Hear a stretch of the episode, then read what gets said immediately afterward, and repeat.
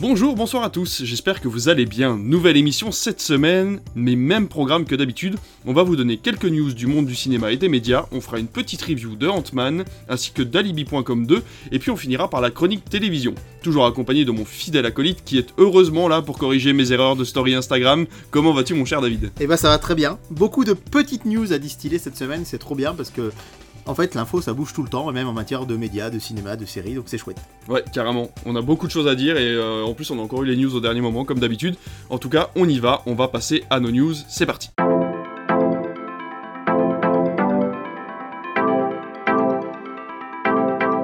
Première news, c'est moi qui commence avec Apple qui va devoir passer à la caisse. Ayant fait plus de 5 millions de chiffres d'affaires en 2022, Apple est obligé à présent de contribuer au renforcement de fiction française. Comme Netflix, Prime Video ou encore Disney+, Apple TV va créer ou supporter des programmes en France. A savoir que l'application n'est pas disponible partout pour le moment, un forfait coûte à peu près 6,99€ par mois et ne contient que des programmes exclusifs à Apple. J'ai découvert ça il y a pas longtemps parce que j'ai pris un abonnement 3 mois gratuit quand on achète euh, un support Apple, on a acheté un iPad récemment. Et en fait, euh, il n'y a que des services Apple sur Apple TV+.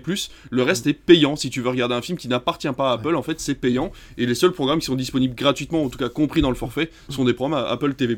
Alors je sais pas si toi ça t'intéresse. Moi, je trouve que les programmes sont hyper intéressants sur Apple TV+. Malheureusement, c'est pas dispo partout. Je suis obligé d'utiliser ma PS4 par exemple, alors que j'ai une Android TV et du coup l'application n'existe pas. Alors moi, je, mon histoire avec Apple TV, c'est un gros acte manqué. Si euh, notre ami Sylvain nous écoute, il va m'en vouloir parce qu'il le sait. Euh, étant lui-même possesseur d'une PS5 et moi d'une PS4, il y avait eu une offre il y a quelques mois. Les détenteurs de PS5 avaient le droit à 3 mois d'Apple TV gratuit. D'accord. Donc il me l'a dit, il a adoré et je crois que du coup il s'est abonné par la suite si je dis pas de bêtises. Et il m'a dit, bah profites-en, toi t'as un mois sur PS4, fais-le. Je l'ai fait j'ai jamais regardé. j'ai parcouru l'interface, j'ai vu qu'il y avait plein de choses. En plus, il y a des choses qui me tentaient. Il y a vraiment des choses que j'avais envie de voir. Et puis, en fait, euh, bah, pris par le rush de plein Ouais, d'autres choses à faire, euh, je me disais, ah oui, il faut que je lance. Et en fait, malheureusement, c'était surtout des séries qui me tentaient. Ouais. Et je me suis rendu compte que, bah, en fait, au bout de 10 jours, euh, enfin, il restait plus que 10 jours, j'avais peur de pas avoir le temps de les finir. Donc, voilà. C'était un acte manqué. J'étais très surpris pas ni agréablement ni, ni désagréablement, mais je pensais pas qu'il y avait que du contenu Apple et j'avais découvert ça. Donc c'est vrai que c'est assez audacieux parce qu'on est à milieu de ce que font les autres plateformes. Du coup, je regrette un petit peu d'être passé à côté, mais je me dis que voilà, euh, j'aimerais bien me faire une petite session un ou deux mois pour Ouais. voir vraiment ce que je veux voir. Il y a notamment le film Tetris là qui va arriver dessus. Oui, tout à fait. Et la bande-annonce fait vachement envie. Ouais. Parce qu'au début, je me disais, attends, comment ils vont faire un film sur des blocs Mais c'est l'histoire du jeu Tetris. C'est ça. Du coup, c'est très différent. Et j'ai super envie de le voir. Donc, je pense que, euh, voilà, un petit abonnement peut-être à l'été, là, quand je en Ouais. vacances, euh, pour, euh, pour en profiter un petit peu euh, entre deux séances de plage, ça peut être à étudier. Ouais, carrément. Surtout que j'ai des petites recos. Là, j'ai euh, fini les deux premières saisons de Ted Lasso. La troisième arrive Ouais. là bientôt. Et c'est vraiment une super série. À voir plutôt en VO parce qu'il y a pas mal de références et de jeux de mots à la pop culture américaine et anglaise. Et c'est vraiment super drôle. Et ensuite, j'ai commencé Severance, qui est un, vraiment une série très compliquée, mais vraiment très sympa. Et euh, cinématographiquement parlant, c'est vraiment très intéressant. Et comme tu le disais, il y a le film Tetris. Et il y a surtout le, il y a aussi un film Ghost qui arrive bientôt avec euh, Anna de Armas et Chris Evans, euh, une comédie un peu espion, euh, voilà, qui a l'air vraiment très sympa. Donc, il prévoit un peu de tout. Et donc là, on va avoir nos premières séries et films français qui devraient arriver sur la plateforme d'ici l'année prochaine. On passe à ta news, mon cher David, et tu vas nous parler d'un célèbre détective qui revient sur grand écran?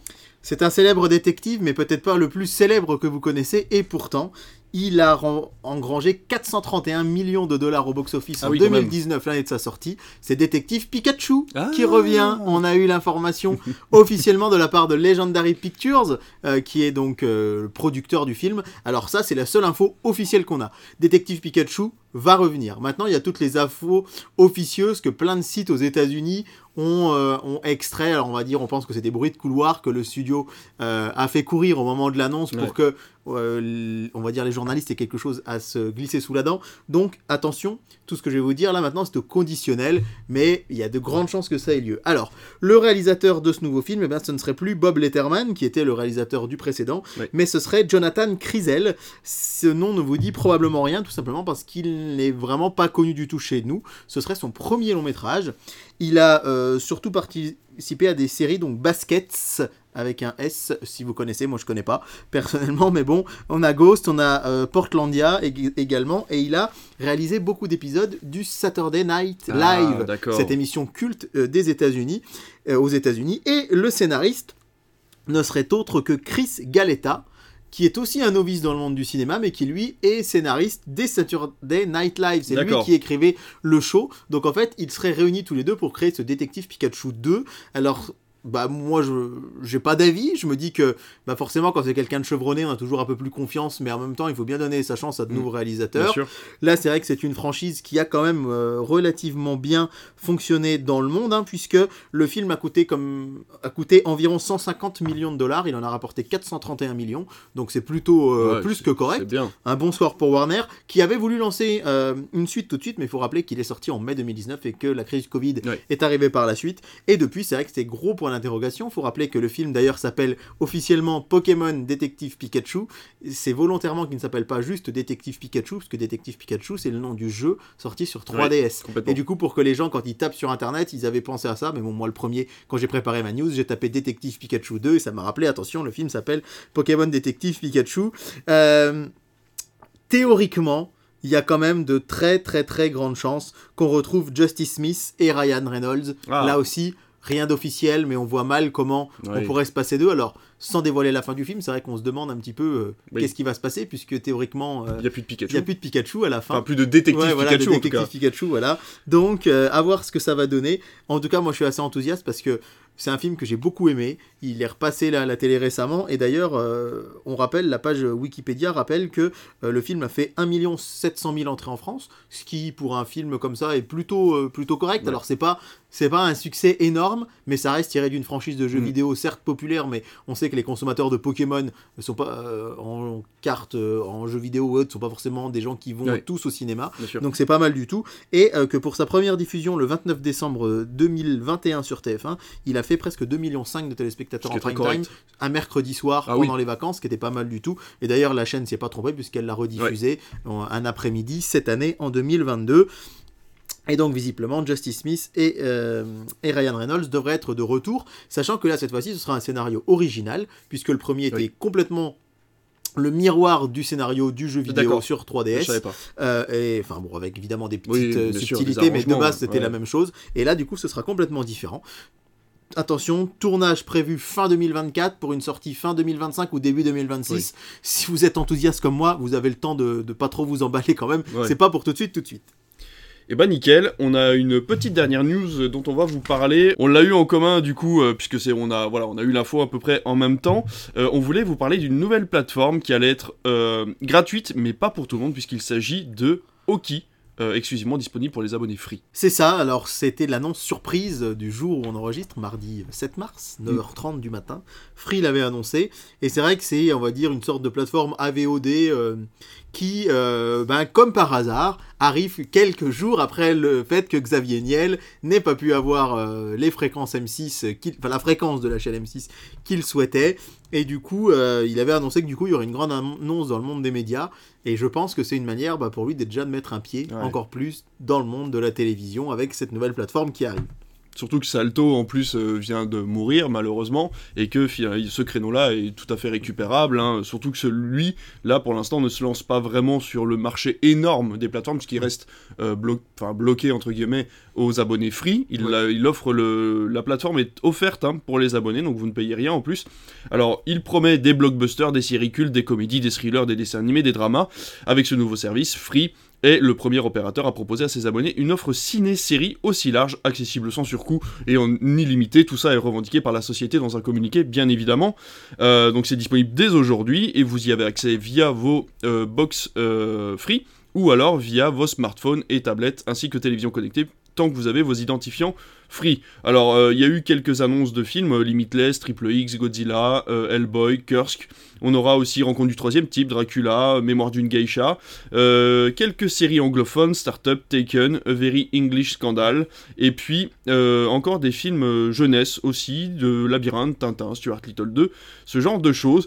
Euh, quelques comédies françaises euh, aussi, comme Halal, Police d'État ou Les Gorilles. Alors, euh, tout ça, c'est dans la lignée, encore une fois, de la perte de Salto. Est-ce qu'il y a eu des films, des séries récupérées peut-être à bas prix par euh, Xavier Niel? On se le demande. Et il y a aussi, à mon avis, un écho avec une de tes news télé qu'on garde pour un tout petit peu plus tard. Exactement. Euh, quand je vois, je viens de lire du coup le- la Oui. série Taken. c'est Je exactement viens ce de- que ça m'a ça vient de me tilter, mais on y reviendra après. Restez connectés avec nous de toute façon. Vous serez au courant si vous allez jusqu'à la fin du podcast.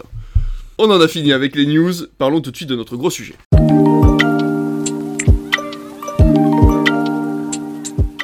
Parlons donc de ces deux films que nous avons vus récemment, toi et moi, Alibi.com 2, ainsi que Ant-Man et la Guêpe Quantum Mania. Alors, pour Alibi.com 2, c'est le nouveau film de la bande à Fifi qui s'est fait connaître sur Canal, puis avec Babysitting, Babysitting 2, Alibi.com, ou encore Super Héros malgré lui qui était sorti juste après le Covid.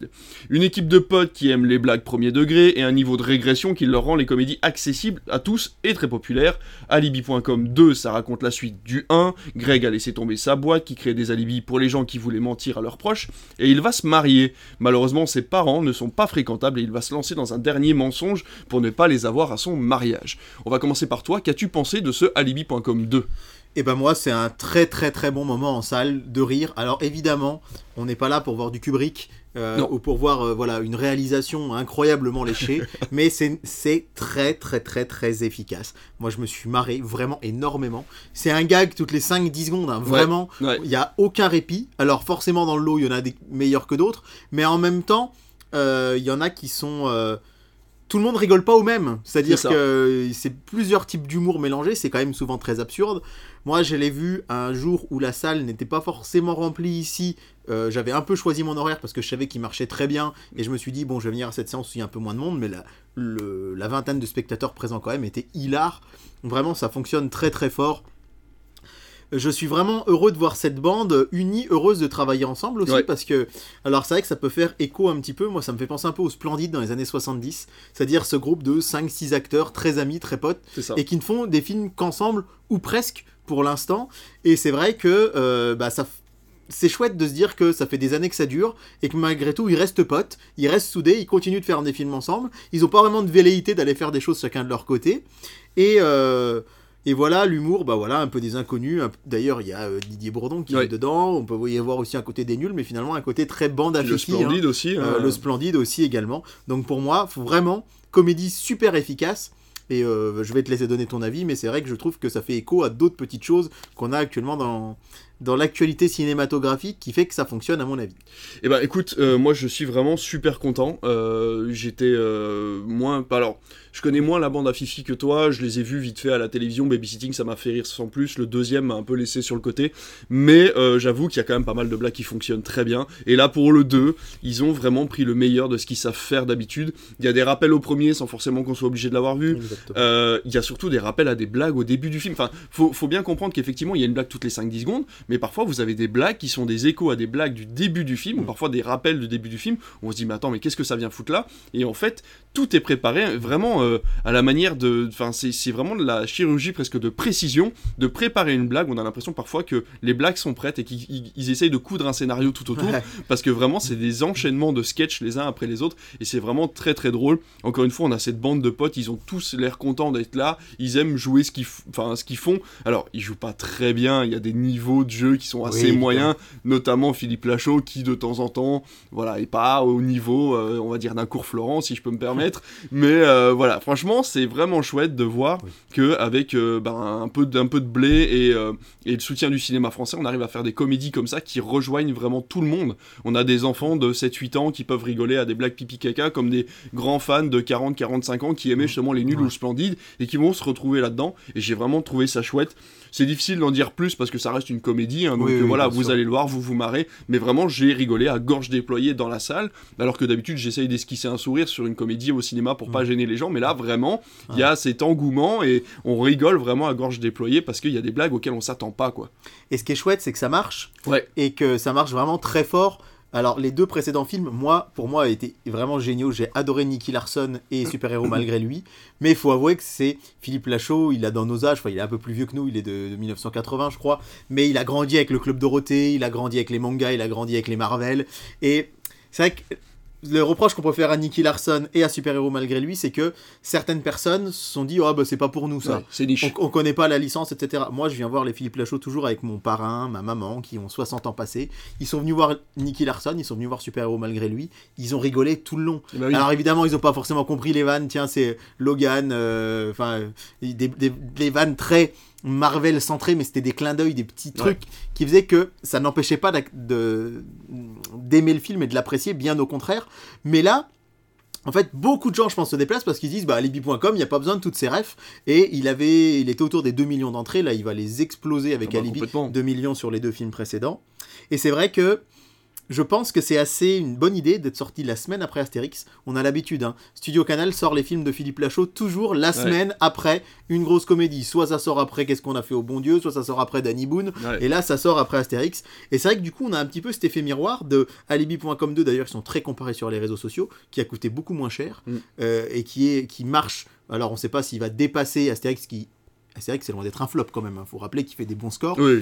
Et, euh, et, et il marche et il y a cette comparaison, on rigole beaucoup plus. Bon, c'est pas les mêmes effets spéciaux, c'est pas la même histoire, mais on peut pas s'empêcher de les comparer l'un et l'autre. Et tous les détracteurs d'Astérix se sont mués parfois en adorateurs d'Alibi.com, bien que les films soient assez différents. Et en fait, euh, bah, la communication est rodée, ça marche, et Ouais. on, on va les avoir euh, quasiment tous les ans. Super Héros malgré lui, c'était l'année dernière.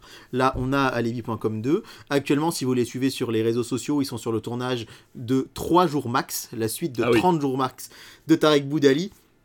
À titre personnel, je préfère vraiment les films de Lachaud à ce Tarek Oui, Boudali. Je suis d'accord. Épouse-moi mon pote et 30 jours max me font moins rire. C'est des, des comédies sympathiques et encore que la première était peut-être pas forcément de très bon goût.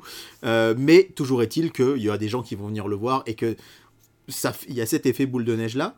Euh, dernière petite info, je sais pas si vous en avez entendu parler, mais Philippe Lachaud a été euh, contacté pour jouer Jean-Luc Delarue dans un biopic qui Ah ouais. raconte la face sombre euh, de Jean-Luc Delarue. On rappelle, il est mort en 2012 d'un Ouais, cancer, mais il y avait eu toute euh, une histoire de drogue autour de Mm, lui dans les années sûr. 2010, 11, 12.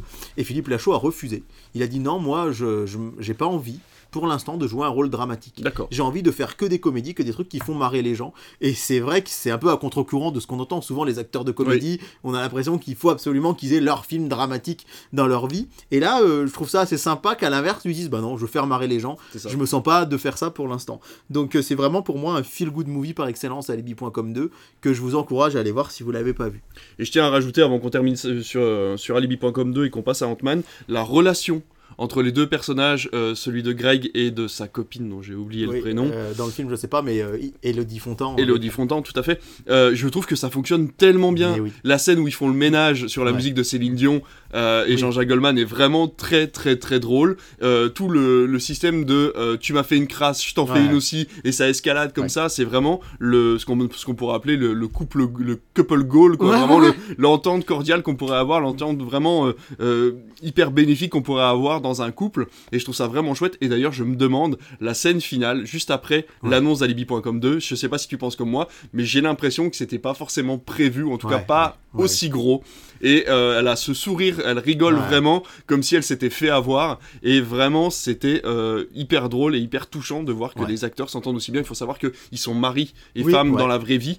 Et euh, ça se ressent. Mais bien et sûr. vraiment, c'est top de voir autant de. de euh, comment dire de D'alchimie, ouais voilà d'alchimie ouais, ouais. merci d'alchimie autour de deux personnages et ça c'est vraiment chouette Ouais, et c'est, on s'est fait la réflexion avec euh, ma compagne en sortant, on s'est dit euh, que vraiment ça nous briserait le cœur si un jour dans la vie on apprenait qu'ils se mais séparent. complètement Tellement, c'est un couple, ils ont l'air, alors ils se sont rencontrés en 2015 sur Ouais. euh, Babysitting 2, euh, donc ça fait déjà 8 ans, ils ont eu un, un enfant il y a 2-3 ans, et a- apparemment dans la vraie vie, ils s'amusent à se faire des crasses aussi, aller voir leur, euh, Oui. leur Insta à l'un et à l'autre, où on les voit se faire Ouais. des petites crasses à l'un et à l'autre, et euh, en fait on sent, bah, forcément... la scène, j'y pensais, la scène de Céline Dion, là où ils font ça, où ils improvisent forcément Oui. des trucs parce qu'ils se connaissent par cœur, parce qu'ils s'aiment, et puis parce qu'ils savent comment euh, voilà l'autre fonctionne. Et moi, vraiment, je les vois tous les deux, je me dis, ils sont trop mignons. On a vraiment envie que ça dure toute la vie entre eux. Si vous nous écoutez, Philippe Lachaud et Elodie Fontan, tenez bon Mais euh, blague à part, euh, j'en j'en ai envie de parler de la scène, de la scène finale, qui est quand même absolument euh, millimétrée, je sais pas, la scène, alors des deux mariages, sans, sans trop aller dans, dans du spoil, où là, il y a des gags, des ralentis, des Oui. effets spéciaux qui s'enchaînent, qui s'enchaînent, qui s'enchaînent, qui s'enchaînent, et ça c'est c'est top. Donc voilà, euh, évidemment, je l'ai vu, j'ai vu Babylone deux jours après. On peut pas comparer l'un et l'autre. Je me suis fait toper sur les réseaux sociaux parce qu'il y en a un qui euh, qui m'a, dit que c'était pas du cinéma, alibi.com. Je trouve ça hyper, hyper euh, élitiste et Ouais. c'est n'importe quoi. On peut pas comparer les deux, mais il faut de tout. Ouais. On a besoin de tout. Vous avez l'affiche de Super Mario derrière nous pour ceux qui nous regardent en vidéo. Et ben, ce sera pas la même chose que The Fablemans ou que Knock at the Cabin. Et pourtant, on peut aimer tout. ça Donc, j'ai adoré Babylone et j'ai pris mon pied devant alibi.com 2. Les deux sont Ouais. possibles. Complètement. Bah écoute, c'est une belle conclusion pour ce film Alibi.com 2. On vous conseille en tout cas d'aller le voir tous les deux. Euh, et puis euh, voilà, si vous le voyez, il doit forcément être en salle à l'heure où nous, vous, vous Oui, nous écoutez. Donc euh, foncez le voir, vraiment, ça vaut le prix que vous allez en payer, quel que soit le cinéma dans lequel vous allez. Vous allez vraiment passer un super bon moment. Et voilà. On change d'ambiance. Et encore, on reste sur la comédie familiale Ouais. normalement. On va passer à Ant-Man et la guêpe Quantum Mania. C'est le troisième opus de l'homme fourmi, le premier film de la phase 5 et le 31e film du MCU. Ça commence bien. Scott Lang, le héros, vit une vie paisible jusqu'à ce que sa fille ne crée un appareil qui peut communiquer avec le monde quantique. Après un essai réussi, la famille est emportée dans cet univers tant redouté et va faire la connaissance de la nouvelle menace du MCU, Kang le Conquérant. Alors, je vais commencer. Que dire? Euh, Ant-Man, c'est drôle. Il y a quelques bonnes idées. Le monde quantique, c'est chouette. J'adore découvrir de nouveaux univers. Malheureusement, le rythme est pas très bon. Le méchant est pas très fort. Et euh, certains per- personnages sont vraiment, alors vraiment mal travaillés. Je parle, je parle notamment de Bill Murray, qui n'a rien à foutre là, qui ne sert à rien. Euh, et ils avaient déjà un quota de vieux acteurs. Je sais pas pourquoi ils sont les mettre celui-là. Et bordel encore, Donald Renew? Eh oui. Il est encore là, il est encore là, c'est- et en plus il parle de trous, donc euh, c'est assez compliqué. Mais euh, voilà, je me suis fait la réflexion, j'ai pensé à toi tout de suite. Euh, donc voilà, j'ai bien aimé les quelques passages aussi un peu plus sombres, comme la scène de la prison où il menace la fille, même si j'ai un bémol à faire là-dessus, et le combat final à main nue entre Ant-Man et Kang, qui est quand même assez, assez sombre puisqu'on a quand même quelques traces de sang, ce qu'on n'a pas l'habitude de voir dans le MCU, je trouve. Oui. Mais là, il est Scott finit vraiment mal en point, et c'est la première fois que je vois un personnage finir aussi mal en point dans un, dans un film du MCU, et ça m'a vraiment un peu pris au trip. Et la scène de la prison, je reviens tout de suite dessus avant de te laisser la parole. Au début, j'ai eu ce, ce- vraiment ce moment où je me suis dit, ok, ça y est, on passe sur quelque chose de plus sombre, ça va partir en vrille. Et en fait, il menace la fille, et au lieu, il pourrait lui tordre la main, il pourrait lui tordre le pied, il pourrait euh, lui révulser un œil. Non, il la met sur le côté. J'ai trouvé ça vraiment genre. Et, et Scott Lang est en mode, mais non, fais pas ça à ma fille. Ben ça va, il l'a juste mis sur le côté. Enfin, je veux dire, d'accord, il l'a fait en lévitant, ça fait un peu peur, mais c'est pas non plus la grosse menace. Je veux dire, elle a pas eu mal, quoi. Donc euh, voilà, j'ai trouvé ça un peu particulier. Et dernier point positif et négatif, c'est un personnage que je ne connais pas, donc je n'ai pas d'avis précis à faire là-dessus. Le personnage de Modoc. Je ne connais pas Modoc, je connais euh, le personnage, c'est-à-dire je vois à quoi il ressemble, je ne sais pas d'où il vient, je ne connais pas son origin story. Et même là, malheureusement, euh, on sent qu'il y a quelque chose qui ne va pas. C'est un espèce de comic relief, euh, ce Modoc, qui ne, qui n'est, qui n'a pas vraiment d'intérêt. Euh, ils auraient pu l'enlever du film, ça aurait été exactement la même chose. C'est vraiment du forcing, je trouve, de personnage, surtout pour le ridiculiser à ce point-là. Oui. Ils savaient très bien que les fans de- du MCU, enfin de, non, les fans de Marvel allaient monter au créneau en voyant qu'ils avaient fait ça avec le personnage de Modoc. Et euh, je trouve ça vraiment très maladroit de leur part d'aller créer du buzz. euh, sur du bad buzz tel que celui-là, alors que on est dans l'attente depuis quelques années justement d'une amélioration du MCU, et là que les scénaristes et Kevin Feige aient accepté de transformer le personnage à ce point-là, je trouve ça vraiment vraiment malhonnête de leur part. Donc euh, voilà, Quantman, euh, Quantman, Quantum Mania, Ant-Man et la guêpe Quantum Mania, ça se regarde. Est-ce que ça vaut le prix d'une place de cinéma? Malheureusement, j'ai des doutes, même si je vous incite à aller le voir parce qu'il faut, il faut que le cinéma fasse des entrées. Mais euh, je commence véritablement à lâcher prise avec le MCU parce que ça devient très compliqué maintenant de les suivre et scénaristiquement parce que ce qu'ils annoncent dans Quantum Mania, c'est vraiment très compliqué pour les gens qui débarquent Ouais. dans le MCU. Et, euh, et en plus de ça, euh, encore une fois, c'est des, des, c'est des moments où on se dit, oui, c'est encore l'introduction de quelque chose, quoi. Donc euh, voilà, je te laisse la parole, mais en tout cas, de mon côté, c'est plutôt négatif que positif. Si euh, Océane, ta femme, nous écoute, qu'elle n'interprète pas mal ce que je vais dire, mais tu me hantes depuis quelques semaines, David. depuis une émission de Critflix où tu m'as dit J'ai l'impression que les Marvel sont une bande-annonce perpétuelle euh, pour annoncer le prochain film. Et j'ai trouvé ça tellement juste que je répète ça à tout le monde qui parle des Marvel. et que quand je suis allé voir Ant-Man il y a quelques semaines, je me suis dit ça aussi. C'est vrai, j'ai l'impression qu'il n'y a plus de porte d'entrée en fait dans Non, Marvel. Que c'est que maintenant, ben voilà, Euh, on vous on vous pond ça entre guillemets. Vous avez vu ce qu'il y avait avant, tant mieux. Vous l'avez pas vu, tant pis, mais vous comprendrez pas tout. Et c'est normal, on peut plus résumer maintenant. On en est à 15 ans de film Ouais. depuis Iron Man 1. On peut plus vous résumer tout ce qui s'est passé. C'est le Précédemment. 31e film du MCU. Ça, rien que ça, ça me donne de l'urticaire. Et ce qui m'en donne encore, enfin, ce qui m'en donne encore plus, c'est quand Kevin Feige annonce l'autre jour qu'ils ont un plan sur, de film sur 80 ans. Oui. Qu'ils imaginent, ils ont imaginé un plan de film visiblement sur 80 C'est ans. fou. Alors moi, ça, me...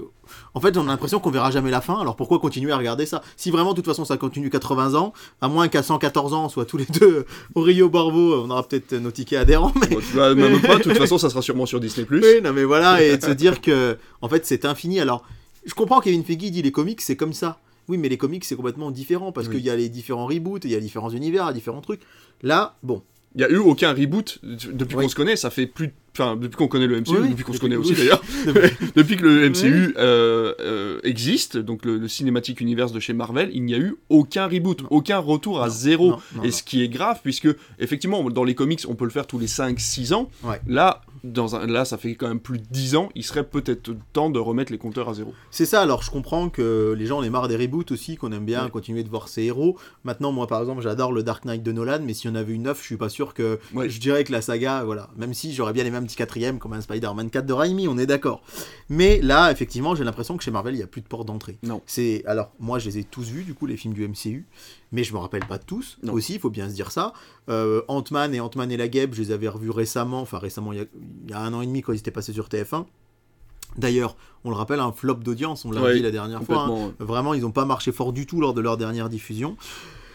Mais le film, au-delà de ça, bah, comme tous les derniers Marvel, même si j'avais beaucoup aimé euh, Thor, euh, Love and Thunder, parce que je l'avais trouvé très vraiment décomplexé, ça, partait un peu dans tous les sens et c'était pas plus mal, euh, bah, ça m'a donné encore cet avis, bah, aigre-doux, euh, tiède. Point positif, c'est plutôt agréable à regarder, l'histoire se tient, on a ce, nouvel, ce nouveau méchant Kang qu'on découvre, du coup on n'a pas l'impression que le film est complètement inutile, parce que parfois on a l'impression que c'est juste un- un- comme un filer dans une série, c'est-à-dire un épisode pour combler entre deux autres. Là au moins, cet Ant-Man 3, contrairement- contrairement aux deux qui pour moi n'avaient pratiquement aucun intérêt, au moins nous permet de découvrir ce nouveau méchant et savoir à qui on va avoir affaire pendant bah, peut-être bien pas loin de 10 ans encore avant qu'il le tape dans. Avengers, euh, c'est dans le 6 je crois. Euh, bref, c'est il y, a ce point positif là c'est toujours euh, sympa de retrouver euh, de retrouver euh, Scott Lang bien interprété par Paul Rudd je trouve. oui, voilà. oui. c'est sympa. Alors après c'est une bouillie de fond vert. Ça il faut bien le dire. Alors là c'est- du coup je continue ma conversation de tout à l'heure. J'ai vu alibi.com j'ai vu Babylone et j'ai vu Ant-Man. Là pour le coup quand on a un, un Babylone qui est quand même très presque suintant Ouais. très organique. Et là pff, ouais ben c'est du fond vert presque tout le temps du fond Ouais. vert. Bill, Murray, t'as raison, il sert à rien. T'as l'impression que de temps en temps, ils nous sortent Jeff Goldblum Ouais. dans Thor euh, Ragnarok, euh, qui a un rôle très sympa. Bah, pour le coup, il est beaucoup plus utile que Bill Murray. Mais là, Bill Murray, je me suis dit, bon, ils ont réussi à le convaincre à être là. Quand je l'ai vu au début du film, je pensais qu'on allait le revoir plein de fois, mais non. Mhm. Non, il vient une fois, on le voit plus. Et alors, que dire de Modoc? Euh, Modoc. euh, alors Modoc, moi je le connais un petit peu, qui est interprété par Cory Stoll. Voilà, chercher le nom de l'acteur euh, qu'on avait vu dans les premiers Ant-Man et que moi j'ai connu notamment grâce à House of Cards. Il jouait un il personnage jouait très, très bien. récurrent Ouais. là-dedans. Et alors, Modoc, non seulement il a rien à voir avec les comics, et c'est marrant parce que Modoc, je le connais depuis un petit moment, ça fait longtemps. Alors, j'ai pas son origin story exacte en tête, mais euh, je me souviens notamment de lui dans les jeux Marvel versus Capcom, et je l'avais lu, euh, quelques comics de lui euh, dans des sagas un petit peu galactiques comme ça, et je m'étais dit à l'époque, bah ça c'est typiquement le personnage qu'on verra jamais dans le MCU parce que je vois pas comment ils peuvent le faire. Et bah, s'ils l'ont fait, avec une grosse tête zoomée de Coristol dégueulasse, excusez-moi le mot, mais c'est vraiment pas bien fait. Auraient dû lui laisser son casque. C'est censé être un personnage hyper euh, charismatique, hyper frustré, hyper. euh, Et ben là. Et puis alors, euh, sans parler du final, où il devient. euh, Bah, il devient pseudo gentil, enfin. Il finit par se sac. Bon, je, je ne spoilerai pas. Mais néanmoins, voilà, Modoc, c'est l'anti-Modoc du personnage qu'on retrouve euh, dans les comics. C'est vraiment. Ils ont vraiment gâché ce perso. Pourquoi le mettre? Si ce n'est se ridiculiser, je comprends pas qu'en post-prod, ils se soient pas dit, bon, ça, ça, va pas, quand quoi, même. ouais. Rappelons aussi que les employés du studio de, de VFX, de- d'effets spéciaux, se sont plaints en disant qu'ils n'avaient pas eu le temps de finir Ant-Man Ouais. parce qu'ils avaient dû, euh, ils avaient trop rushé Black Panther 2 Et, oui. et qu'en fait euh, les deux se sont, ça, ça bouchonne. Il y a un peu trop de films. Alors bon, Et qu'en plus Disney est, euh, fait partie des studios qui reversent le moins euh, ouais, ouais. d'argent à ces studios-là. Donc il faut comprendre qu'en plus de leur faire faire des Et rushs et en plus de leur demander de faire du travail salement, ils sont moins payés que les autres studios qui font appel à eux. Donc là, on est vraiment sur, un, sur une impasse au niveau de chez Disney qui, au bout d'un moment, va, va se ressentir. Ouais, et donc bon, bah, J'irai voir Les Gardiens de la Galaxie 3 parce que j'ai envie de le voir, mais. Enfin, j'ai envie de le voir, même pas. Enfin, je me dis, c'est le dernier film de James Gunn chez Marvel. Ouais. C'est rigolo quand même, là, de se dire qu'on va voir un film en mai avec en gros Directed by James Gunn, qui est le président de DC Comics maintenant, stu- de DC Studio. C'est quand même assez fou de se dire ça. C'est vrai. Et que, on, s- voilà, on se l'est dit, il y a des personnages qui risquent de tirer leur révérence, donc. euh, je suis curieux de le voir, mais je pense vraiment, je sais que je l'ai déjà dit, mais je pense que vraiment je vais finir par arrêter les Marvel. Parce que euh, bah, c'est pareil, j'ai du retard sur les séries. Là j'ai vu Moon Knight, j'ai quand même trouvé ça pas terrible du tout. Non.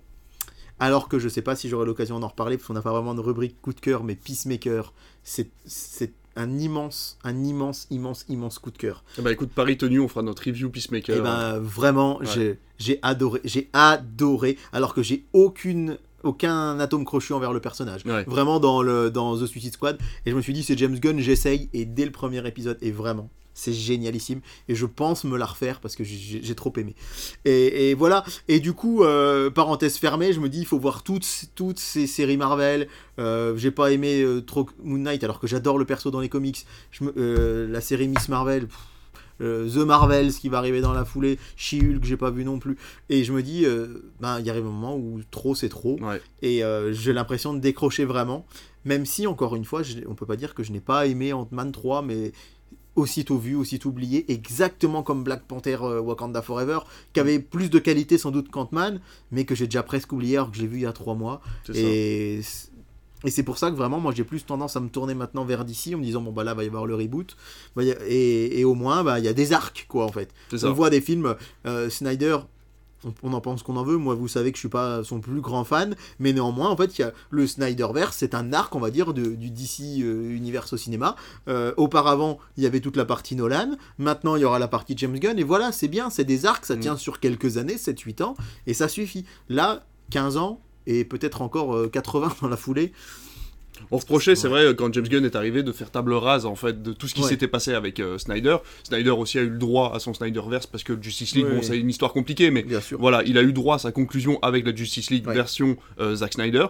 Là, c'est vrai qu'au début, on se plaignait un peu de dire, bah attendez, vous avez créé un univers, vous faites table rase, c'est quand même compliqué. Mm, mm. Finalement, c'est pas une mauvaise idée parce que quand on voit ce que donne le MCU maintenant, avec les rushs de calendrier, les plannings, les exigences des fans et, et aussi, là, finalement, le fait de recommencer à zéro, ça permettrait de, de repartir bah, justement à zéro et de récupérer des fans, de récupérer euh, des- d'un nouveau public. De Voilà. Et donc c'est vrai que c'est finalement, c'est pas une si mauvaise idée. Oui, parce que je pense que des gens qui ne sont jamais, qui n'ont jamais vu de film d'ici au cinéma pourront voir les futurs films qui vont arriver. Alors que là, encore une fois, il y a sans doute des milliers de gens dans le monde qui vont aller voir Les Gardiens de la Galaxie 3 sans Mm. avoir vu les précédents Ouais. et qui risquent de se dire Bah ouais, c'était cool, mais alors euh, je sais pas si je vais voir la suite parce que j'ai pas vu les 31 d'avant, quoi. Ça. Donc, euh, bon, je, je pense qu'on vous débriefera ici à ce micro, euh, peut-être euh, Les Gardiens de la Galaxie 3 quand même, hein, mais bon, c'est vrai que je suis pas ultra, ultra enthousiaste à l'idée de ce MCU. Le seul espoir qui nous reste finalement, c'est que Kang, euh, qui est un personnage qui maîtrise le multiverse ainsi que les timelines, va peut-être en fin de scénario, en fin de cycle, refaire une boucle. euh, voilà euh, neutre finalement qui va recommencer à zéro ce fameux moment où on reboot tout d'ailleurs ce sera peut-être l'occasion d'en parler quand on verra The Flash au mois de juin Ouais. ça a l'air d'être un film justement choral qui va permettre de remettre tout à plat pour recommencer à zéro j'ose espérer que euh, Marvel va faire pareil avec la fin de Kang et euh, remettre tout à zéro pour qu'on puisse recommencer et que les fans puissent revenir Ce serait vraiment une bonne idée parce que j'ai un ami qui a vu les 31 films du MCU mais qui n'avait pas vu la série Loki Eh ben et oui. qui après le film m'a posé des questions en me disant mais alors attends ça Ouais. alors évidemment Loki ça date quand même d'il y a- d'il y a un petit moment j'avais Ouais. pas forcément tout en tête et euh, heureusement que la demoiselle qui partage ma vie a une bien meilleure mémoire que moi elle a pu lui répondre. Et je me suis dit ouais c'est quand même dingue de se dire que tu fais l'effort d'avoir vu les 31 mais t'as pas vu la série euh, ouais. et avec tout ce que ça peut impliquer puisque Kang est présent dedans. C'est ça. Et du coup, euh, sans avoir vu, si vous n'avez pas vu Loki, un peu délicat d'aller voir ce film. Mais comme euh, il- les gens qui n'auraient pas vu WandaVision et qui sont allés voir Doctor Strange in the Multiverse of Madness, c'était aussi compliqué. Ouais. Donc ça, je trouve ça vraiment dommage. Certes, les univers sont ultra connectés. Il y a des fans qui vont me dire mais c'est génial, tout est connecté, on peut vraiment tout suivre. Mais pensez à ceux qui ou n'ont pas tout suivi, ou ne se rappellent pas de tout, et ça c'est quand même un peu embêtant. J'ai entendu des personnes euh, parler aussi de ça. Je, fais un coucou à Lavid Ben sur euh, Instagram si vous avez l'occasion de le suivre. euh, qui parlait avec ses amis. En fait, euh, ils ont fait une review comme nous dans Ant-Man et qui disait il y en a marre euh, des trucs magiques. Il dit on veut des films terre à terre. Genre Civil War, Captain America, le soldat de l'hiver, ce genre de film, c'est vrai qu'il faisait du bien, qui permettait de remettre un peu à plat euh, l'idée qu'on avait du MCU, de refaire des trucs, parce que c'est vrai que ma mère, par exemple, on en reparle, on en parle souvent de nos mamans parce que c'est une Oui. génération différente, mais c'est vrai que ma mère est beaucoup plus fan de Captain America et d'Iron Man, par exemple, que d'aller chercher des trucs comme euh, Ant-Man et la Guêpe, Mhm. Quantum Mania, où ça part dans des univers, les Gardiens de la Galaxie, ça ne l'intéresse pas. Ouais. Euh, pareil pour. Doctor Strange. Là, c'est vrai que des films plus terre à terre, un petit peu plus politiques, Mhm. ça, euh, avec de l'action, euh, vraiment, voilà, des combats à main nue, par exemple, ça serait beaucoup plus intéressant que là, Quantum Mania, où ça part avec des lasers, des machins, des pouvoirs. Au bout d'un moment, c'est chouette dans les comics, mais pour un film, il y a, il faut un moment, justement, j'en parlais, le moment le plus intéressant de Ant-Man, c'est ce moment de combat à main nue. À la fin, quand leur gadget ne fonctionne plus et qu'ils sont obligés de, de se mettre des bains, quoi, jusqu'à ce qu'il y en ait un qui tombe, Eh ben, c'est le moment le plus intéressant du film. C'est vrai, c'est vrai. On en a fini avec Ant-Man et la guêpe, Quantum Mania. euh, dans tous les cas, on vous conseille d'aller au cinéma. Ça reste un moment à voir sur grand écran, même si le film est totalement neutre au niveau de la vie, c'est-à-dire qu'on est ni positif Ouais, ni ça. négatif. Ça. vous fera passer un bon moment. Si vous n'avez pas d'autres films d'action à aller voir, ça peut être sympathique. Et ben écoute, on en a fini avec notre gros sujet. On va passer tout de suite à ta chronique télévision.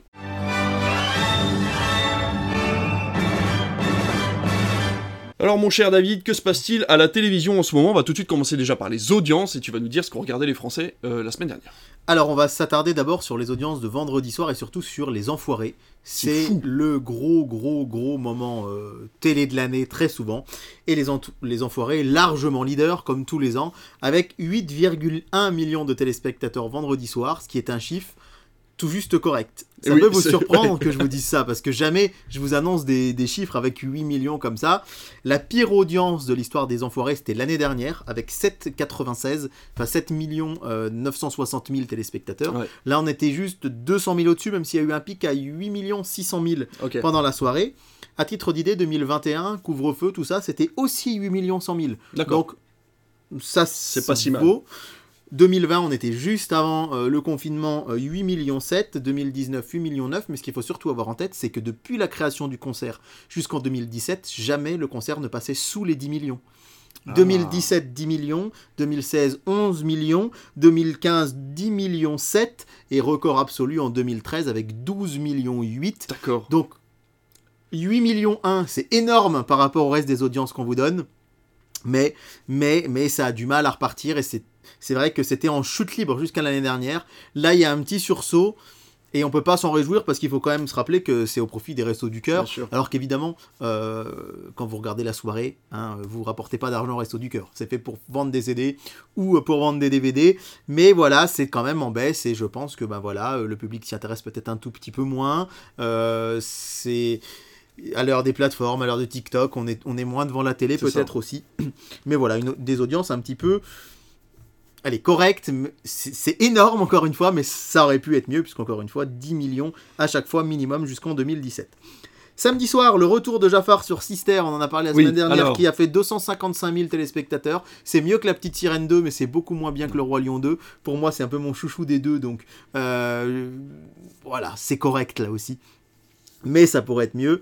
Et dimanche soir, alors là, vraiment, euh, comme quoi il faut, faut pas qu'on vous dise qu'il y a des duels du dimanche qui Non. n'ont pas d'intérêt, parce que celui-là, on l'avait pas vu venir. C'est vrai. Cet écart d'audience avec Belle-Fille à 4 530 000, euh, allez, pas le double, mais pas loin par rapport au Ant-Man des, des semaines précédentes. Oui, hein. complètement. Donc euh, ça cartonne, les films d'action et les films français, euh, ça cartonne quand c'est euh, voilà comme ça un film en plus inédit. Mais alors surtout c'est la tôle, excusez-moi, mais la, la, la grosse dégringolade pour France 2 avec la deuxième étoile qui ne fait qu'un million deux cent mille téléspectateurs. De mémoire, j'ai pas souvenir d'avoir vu un score aussi bas un dimanche soir pour un film sur, sur TF1 ou France 2. C'est vrai. Alors on l'a dit la dernière fois, il avait fait quand même presque 3 millions de téléspectateurs, il avait diffusé en mai, mais alors là, c'était vraiment l'immense dégringolade. Alors je pense qu'il y a ce côté aussi, euh, c'était pas une contre-programmation de TF1 pour le coup. Ouais. Ça s'adressait vraiment au même public. Les gens sont allés en masse, vers- je pense plutôt vers un film inédit. Bah, bien sûr. Il avait fait beaucoup euh, plus parler de lui à l'époque que la deuxième étoile. Alexandra Lamy fait parler d'elle en ce moment avec La Chambre des Merveilles. Miu Miu, ça reste quand même Oui, euh, voilà, une figure comique, euh, enfin du cinéma en tout cas français, féminin, qui, qui, voilà, qui marque forcément les esprits. Et effectivement, là, on s'attendait pas à un, score si bas. Et le leader euh, TNT, c'est TFX, hein, avec Death Wish. euh, plus de 700 000 téléspectateurs. On l'avait dit, euh, c'est quelque chose qui fonctionne à chaque fois. Donc là, duel du dimanche soir, pour le coup, hyper intéressant en termes d'audience, même si les films nous parlaient pas des masses. Et toi, je crois que tu as regardé euh, C8 J'ai regardé effectivement Les Enfants du Marais sur Jean, euh, avec deux, deux Jean Becker, du coup, euh, qui est un film très attendrissant, très joli, et voilà, on me l'avait conseillé, donc je l'ai regardé, et vraiment j'ai passé un très bon moment. C'est le genre de film où on faut pas s'attendre à ce qu'il se passe grand chose, Ouais, ouais, mais, mais- c'est un, moment de vie vraiment très sympathique. et 600 000 téléspectateurs, Ouais, c'est pas mal du tout vraiment. pour C8. À noter que Arte était encore au-delà du million euh, dimanche soir.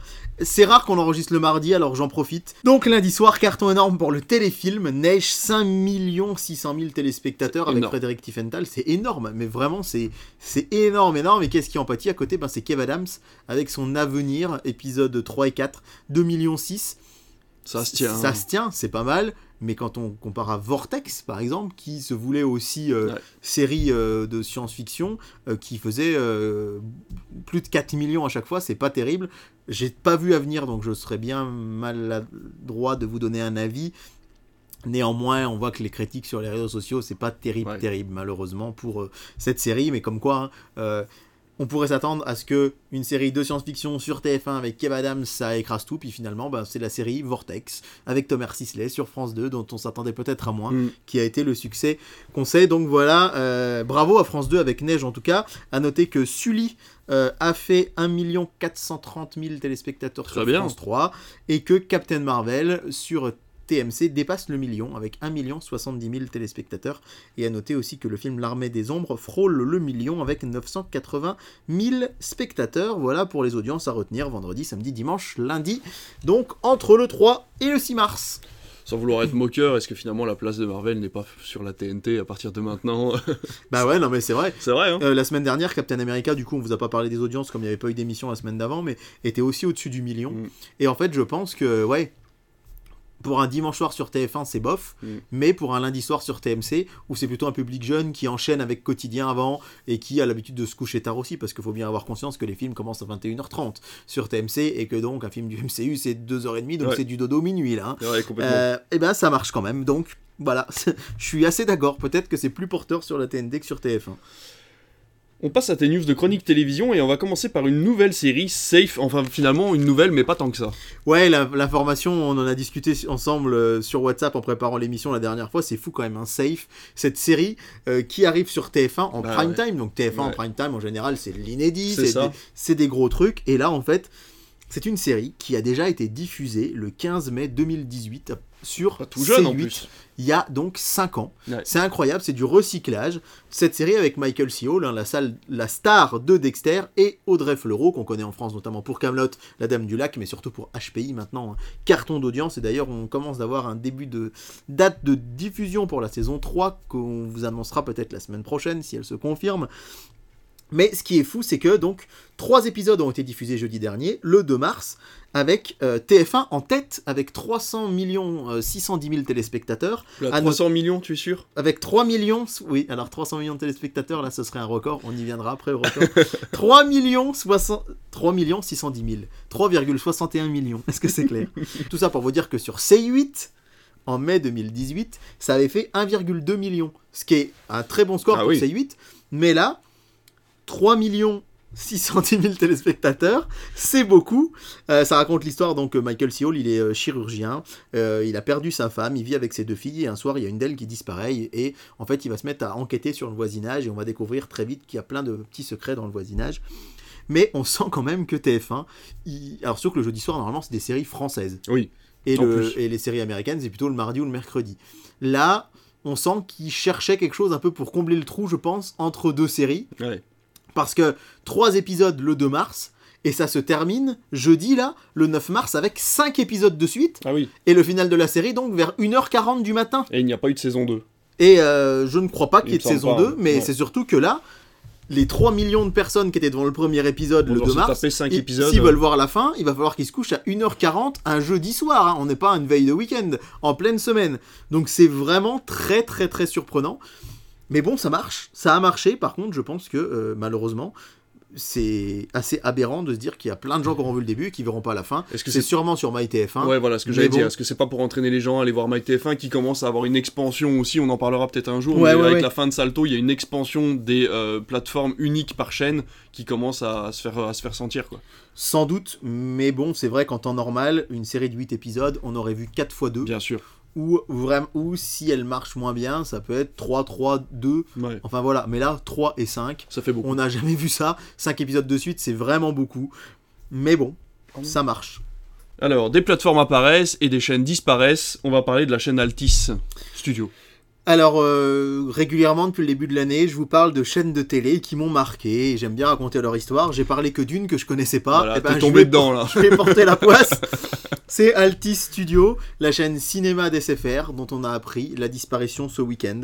Le 22 mars 2023, elle cessera d'émettre. On rappelle que c'est une chaîne qui est consacrée au cinéma. Euh, Altis, c'est le groupe euh, télévisuel de SFR. C'est Altis, c'est BFM, RMC, RMC Story, etc., etc. Et donc, ils avaient créé leur chaîne cinéma avec de vraies ambitions, mais vraiment des grosses ambitions. Elle était même disponible sur Canal. Et euh, malheureusement, c'est un peu ce qui lui aura coûté sans doute euh, la vie à cette pauvre chaîne, c'est son manque de visibilité et de notoriété. En fait, euh, on s'est rendu compte chez SFR que quand on demandait globalement aux gens dans la rue s'ils connaissaient Alti Studio, ils connaissent pas. Si on demande aux gens de citer des chaînes de télé cinéma du câble, ils vont citer Canal Plus Cinéma, ils vont citer Ciné Plus, Mm. ils vont citer OCS, mais Mm. jamais Alti Studio. Et en fait, depuis qu'elle était plus sur Canal, les audiences étaient devenues ultra confidentielles D'accord. elle coûtait cher parce qu'il fallait quand même avoir le droit des films et des séries. Et c'est là qu'on en vient à la news de tout à l'heure, c'est Taken. Taken, c'est une série vraiment Alti Studio qui se retrouve chez Free. Donc une partie du catalogue est partie là-bas. Ils avaient quelques exclusivités séries dont on se demandait où elles allaient atterrir. Il y en aura peut-être des petits bouts chez euh, Canal, peut-être des petits bouts chez OCS. D'ailleurs, Canal et OCS, ça va bientôt être la même chose. Mais en l'occurrence, ça risque là plutôt de partir du côté de euh, chez Free. Mais en tout cas, euh, il y avait quand même plusieurs documentaires originaux sur des sujets euh, variés. euh, mais la concurrence était trop forte et la chaîne Ouais, était devenue trop forcément. confidentielle. Et malheureusement, pour les, les amateurs de la chaîne, Alti Studio va donc disparaître le 22 mars prochain. Est-ce que ça va pas être une tendance, ces toutes petites chaînes de cinéma et de séries avec les plateformes qui vont tout doucement devenir trop chères pour être rentables? C'est possible, ouais. Alors à côté de ça, on voit Canal qui crée des chaînes sur le cinéma. hein. Il y a Canal Plus, on l'a dit, euh, Box Office qui Mm. va être créé bientôt. Euh, on voit que Ciné Plus, ça marche quand même très bien parce qu'il y a quand même tout un tas de public qui est habitué à la télécommande, au décodeur, notamment des gens peut-être un petit peu plus âgés. Euh, et en fait, ce côté linéaire aussi va souvent de pair avec une plateforme. Ouais. C'est-à-dire que Ciné Plus, ça fait de l'audience, mais il y a éno- énormément de gens qui regardent sur MyCanal Ciné Plus y compris pour Canal+, etc. Mais là, pour Alti Studio, le problème, c'est que des gens qui allaient consommer du cinéma uniquement sur Box SFR en replay, c'était pas assez rentable, je pense. Les chaînes de cinéma, ne, les petites chaînes de cinéma ne pourraient pas exister sans doute sans une offre de replay adaptée avec, comme Paramount+, plus, euh, comme TCM, etc. etc. Bah, on voit que Canal, il y, a une- il y a une transparence en fait, une espèce de porosité entre le côté Oui. linéaire et la plateforme, comme tu Bien dis. sûr. Et c'est vrai que du coup, c'est beaucoup plus facile de tenir ces chaînes quand Ah bah on oui. voit qu'en fait elles sont en lien les unes avec les Ouais, autres, voilà. que ce soit linéaire ou en plateforme. ouais. Complètement. On part sur une chaîne de télé, du coup, une vraie. Et RTL9 va proposer des programmes, je crois qu'on en avait déjà Ouais. parlé, va proposer des programmes en matinée maintenant. C'est ça en fait RTL9, euh, je vous ai fait un long historique il y a quelques semaines sur la chaîne. C'est une chaîne donc euh, à l'origine luxembourgeoise qui est émet en France et qui appartient à Media One, donc à Xavier Niel, c'est bon de le noter. Et euh, elle a décidé de renforcer son offre série puisque jusqu'à présent le matin vous aviez en gros de 9h à midi, même un peu de 6h à midi pardon, du télé-shopping. Et à la place vous aurez des séries. C'est plutôt une bonne chose. Alors c'est intéressant, on pourrait un jour plus euh, longuement parler du télé-shopping. J'adorerais, ouais. Euh, parce que euh, Laurent Cabrol s'est exprimé euh, il y a quelques jours sur C8, une interview très intéressante où il raconte un peu les coulisses, lui qui a présenté le télé-shopping pendant très longtemps, et comme il a été viré de TF1 euh, à l'époque, alors que ça marchait très fort, il balance un petit peu sur les coulisses du télé-shopping, c'est de bonne guerre et c'est assez intéressant. Ouais, complètement. Ce qu'il faut savoir, c'est que euh, bah, TF1 gagne énormément d'argent avec Téléshopping. C'est diffusé tous les jours, c'est diffusé le samedi. Alors pendant un temps, c'était en direct le samedi, je sais pas si c'est encore le cas, mais c'est surtout que euh, il touche de l'argent sur les ventes de produits et le fabricant du produit paye pour être à la télé. Oh. Donc vous comprenez bien Ah que forcément, Ouais, c'est très très rentable. RTL9, c'est un petit peu comme euh, la chaîne L'équipe qui a un petit peu aussi de temps en temps de télé-shopping ou des chaînes euh, du câble en fait, eux diffusent un télé-shopping à la télé, Mm. mais c'est un télé-shopping, on va dire euh, multi-chaîne. Il y a vraiment que TF1 et M6 qui ont leur propre émission avec télé-shopping et M6 boutique Mm. et Là, sur RTL 9, ils touchaient sur les ventes, mais il n'y avait pas toute cette histoire de. ils achetaient ce programme de, ré- de régie. Ils ont, ils ont voulu vraiment se recentrer plus sur les séries. Donc, il y a toujours le téléshopping, mais seulement de 6 à 9. Et donc, ce sera à- articulé autour de quatre euh, séries télé. Alors, la première, c'est un programme court, c'est Peps, Mm. euh, avec euh, Ryan Benzetti, je crois. si Oui, ça devait être ça. ouais. ouais. C'était un petit programme qui était le week-end avant les prime time de TF1 Mm. notamment le vendredi et le samedi. Assez rigolo, moi c'est pas trop mon truc, mais ça plaisait pas mal aux jeunes. Euh, ce sera également New York 911. Ça, c'est une série euh, qui était diffusée sur France 2, qui Mm. raconte l'histoire des pompiers à New York. Euh, ce sera également autour d'une femme d'honneur. Une femme d'honneur avec Corinne Grand Cruzet. classique. Alors sur TF1, il faut savoir que ça, les jeudis soirs sur TF1, c'était toujours entre 9 et 11 millions à l'époque que ça la passait. Mais encore une fois, je vous parle d'un temps où il n'y avait pas euh, 27 chaînes de TNT, où il n'y avait pas les plateformes, etc. Et d'ailleurs, euh, les premières saisons sont tournées en Bourgogne, hein, puisque les gendarmes à Auxerre dans, dans Ah, la série. D'accord. Et un jour, moi j'ai pas compris parce qu'ils auraient pu faire une transition. D'un coup, elle part, alors je sais plus. euh, je me demande si c'est elle part pas dans les Antilles ou enfin elle part. D'un coup, il y avait des palmiers à Auxerre, je comprenais pas. Et c'est juste que non ou alors c'est dans le sud de la France, je sais plus. Bref, mais il y a eu un brusque. Ils auraient pu dire, bah elle a été mutée. Bah quoi. oui, Mais oui, non, oui. non, non, c'est juste voilà. Et la dernière série, bah, c'est Doctor House. Ah oui. Donc ça, ça devrait fonctionner aussi parce que c'est Un une série euh, plutôt voilà. sympathique, hein, finalement. Pour des programmes du matin, encore Bah une ouais. fois, c'est pas là où les chaînes font le plus d'audience, mais on pense aux gens qui sont à la maison, qui sont en télétravail, qui parfois ont la télé en fond, qui sont au Ouais. chômage, qui sont en retraite. C'est toujours mieux d'avoir des séries et des films qu'un télé-shopping. euh. Ça permet mal de suivre doublé. des, des séries qui sont plutôt cultes depuis le début. Ouais, Euh, ouais, donc ouais. du coup, c'est sympa de pouvoir les refaire, euh, voilà, vraiment. euh, Je trouve que c'est vraiment une bonne initiative. Ouais, complètement. Alors mon cher David, m'aurais-tu préparé une nouvelle chronique qui fonctionnera sur Ah. la longueur? Car je lis les records historiques par chaîne 1 sur 5. Tout à fait. Oh Puisque on s'est dit là il y a quelques jours, enfin tu m'as envoyé un message en me disant imagine Death Wish est en tête des audiences dimanche soir euh, à la télé, puisqu'on avait vrai. dit que on imaginait que TFX allait faire une bonne audience, elle l'a fait.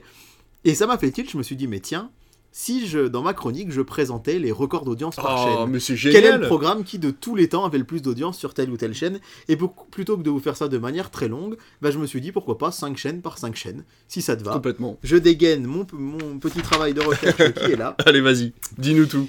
Et aujourd'hui, on va faire TF1, France 2, France 3, Canal+, et France 5. Le programme le plus vu de l'histoire de TF1, c'est aussi le programme le plus vu de tous les temps à la télévision. C'est le numéro 1, le top of the pops, et il est très récent. Je crois que c'est la Coupe du Monde de cette année. C'est la finale de la Coupe du Monde 2022. Un mauvais souvenir en plus, hein, Argentine-France avec la défaite de la France. En plus, ce qu'il faut noter, c'est que ce n'est pas un programme de prime time. Le match a été diffusé en après-midi. Il faut le rappeler en Oui, c'est plus. vrai. En après-midi. Et en après-midi, on a une moyenne. Alors, ça a été jusqu'à 30 millions de Ah la téléspectateurs. vache. mais une, la moyenne est de 24 millions 100 000 téléspectateurs, 81% de part d'audience. C'est-à-dire que 81% des gens qui étaient devant leur télé étaient devant TF1 à ce moment-là, ce jour-là. Euh, les précédents records, c'était euh, c'était aussi voilà, des finales, Ouais. euh, mais c'est plus que la victoire de la France en 2018, c'était aussi en après-midi, et plus que la victoire de la France en 98 C'est également. fou. Donc voilà, c'est le programme le plus vu de l'histoire de la télé, et c'était il y a seulement deux mois et demi. Le record d'audience de France 2 a été fait à l'époque où euh, nous avions 12 ans, cher David. Ah. C'est un bien meilleur souvenir, mais c'est aussi du football. C'est la demi-finale de l'Euro 2000, France-Portugal. D'accord. C'est marrant parce que la France a gagné l'Euro, mais c'était sur TF1. Les droits étaient partagés entre TF1 et France 2. Donc il y, a- il y a eu plus d'audience pour la finale. C'était le fameux France-Italie avec euh, Wiltord et Trezeguet, le but en or euh, incroyable. Mais la demi-finale, c'est le record de tous les temps pour France 2, avec 18 300 000 téléspectateurs et 70,3% C'est fou. du public devant cette chaîne. Mauvais souvenir aussi pour les amateurs de football dont j'étais, euh, puisque le record pour France 3, c'est aussi du foot et c'est l'Euro 2004. L'Euro 2004, c'est France Télé uniquement qui avait les droits. D'accord. Et euh, c'est l'occasion pour moi de faire part d'un peu de nostalgie parce que France Télé n'a jamais eu les droits d'une compétition euh, de foot depuis et j'avais adoré la couverture à l'époque. Ouais. C'est les journalistes qu'on retrouve, hein, Laurent Luyat, etc., qu'on avait pour, le, pour les Jeux Olympiques ou pour le Tour de France, qui étaient vraiment sur l'euro et j'avais trouvé ça vraiment très très très très très bien. Euh, euh, présenté donc Ouais. euh, j'en profite pour voilà euh, avoir une petite pensée pour eux et euh, c'était France-Grèce sur France 3 le quart de finale puisque France 2 devait diffuser la finale Ah oui. mais malheureusement pour nous, ça s'est arrêté là. C'est la défaite de la France ce jour-là. À noter quand même que l'Euro 2004, c'est l'Euro sans doute le plus fou de l'histoire du foot, puisque la Grèce, qui avait peiné à se qualifier et personne n'imaginait qu'elle soit à l'Euro, déjà elle était petit poussée, elle était à l'Euro et elle l'a gagné à la fin. C'était incroyable de cette victoire et donc On- ils ont été nos, bureaux, nos bourreaux pardon, en quart de finale. C'était euh, le 25 juin 2004. Il y avait quand même 15 millions, enfin presque un 14 millions 900 000 téléspectateurs devant France 3 pour 60% de part d'audience. Bah, il devait être content. Alors là, effectivement, c'est très euh, sport. hein. Vous allez voir qu'on va en retrouver à d'autres moments. Euh, mais on va se tourner du côté de Canal+. Et là, je parle de sa meilleure audience de tous les temps, claire et cryptée confondue. Eh bien, la meilleure audience de tous les temps de Canal+, c'était les Césars. D'accord. 37e nuit des Césars en 2012. Mais non. ils avaient fait 4 millions 10 000 téléspectateurs. C'est fou. Donc on vous l'a dit la dernière fois, là on était autour d'un million sept. Il y a 10 ans, ça avait fait 4 millions 10 000 téléspectateurs en 2012. Et pourtant, ils ont, ils ont, des, ils ont des, des droits de sport quand même Ils ont assez droits larges. de, de sport large, mais qui sont toujours encryptés. Ah, et oui. donc, effectivement, Ils on arrive régulièrement à avoir 2 millions 5, 3 millions parfois sur du foot, sur la Ligue des Champions notamment, ou sur des grands prix de Formule 1 qui marchent aussi très bien. Mais là, c'est les Césars. J'étais assez surpris de Ah voir quand même 4 millions pour les Césars. Si... Là, ils, étaient contents cette année avec 1 million, c'est un pour vous dire. Donc, euh, ah, décidément, euh, j'allais dire, et non, j'allais passer à M6. Mais non, non, non, M6, ce sera la prochaine fois. On va s'arrêter à France 5. Et Ou alors oui. France 5. Alors on passe sur les. Là, France 5 est une chaîne. Alors, même si c'est la numéro 5, Oui. ça reste une chaîne de la petite TNT. Ça reste une chaîne de la TNT, mais c'était une chaîne. euh, Alors, je sais pas si tu te rappelles de ça, mais avant 2005, France 5 et Arte diffusaient toutes les deux sur le canal 5. France 5 était là de 6h du matin à 19h et. Arte reprenait l'antenne de 19h et en soirée. Eh ben, Donc France pas. 5, euh, France 5 en soirée n'était disponible que sur Canal Sat. D'accord. Et donc là, on est quand même sur la TNT et c'est assez fou. C'est le magazine, c'est dans l'air. C'est dans l'air que vous connaissez sans doute. hein, euh, c'est dans l'air qui est diffusé en fin d'après-midi. Euh, moi, j'aime beaucoup. C'est un magazine euh, vraiment en direct d'information qui avait fait 2 500 000 téléspectateurs et donc 17,2% de part d'audience.